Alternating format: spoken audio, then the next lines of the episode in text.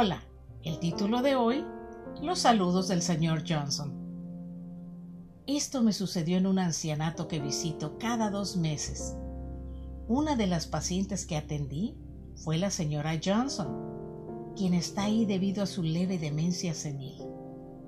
La saludé jovialmente y no le mencioné que sabía que su esposo había muerto recientemente. La señora Colleen me saludó y me dijo, Cecilia, ¿supiste que Gerald falleció? Le contesté que sí, que lo sentía mucho. Ella me dijo, tú le caías muy bien a él, siempre me lo decía. Le respondí que nunca me percaté, pero le agradecí el cumplido. Noté que casi se le salían las lágrimas y en ese momento la luz de la lámpara que estaba al lado de su sillón reclinable empezó a apagarse y encenderse. Le dije, Colleen, trate de no ponerse triste.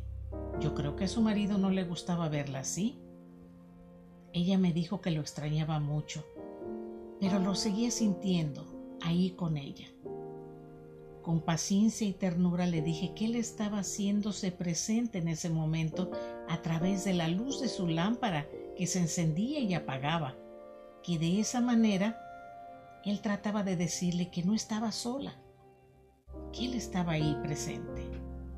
La señora Johnson dirigió su mirada hacia la lámpara, la cual continuaba encendiéndose y apagándose, y se sonrió.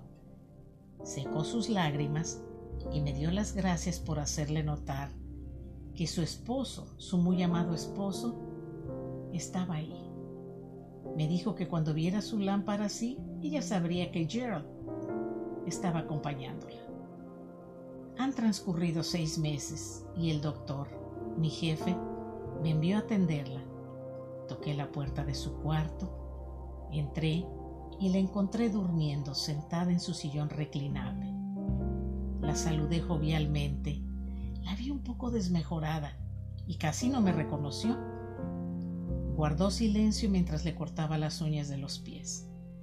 Al terminar, me despedí cordialmente de ella agradeció mi servicio y se volvió a dormir.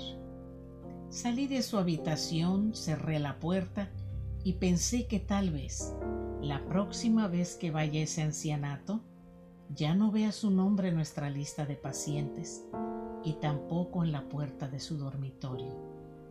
Posiblemente cada día esté acercándose más al encuentro de su muy amado compañero de vida su esposo.